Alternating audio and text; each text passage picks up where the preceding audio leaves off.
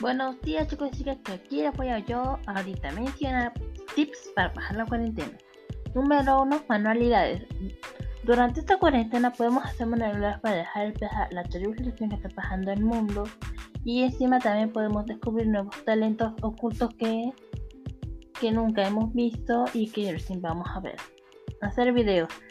También podemos hacer videos para nuestros canales para entretenernos durante esta dura situación que está pasando el mundo actual.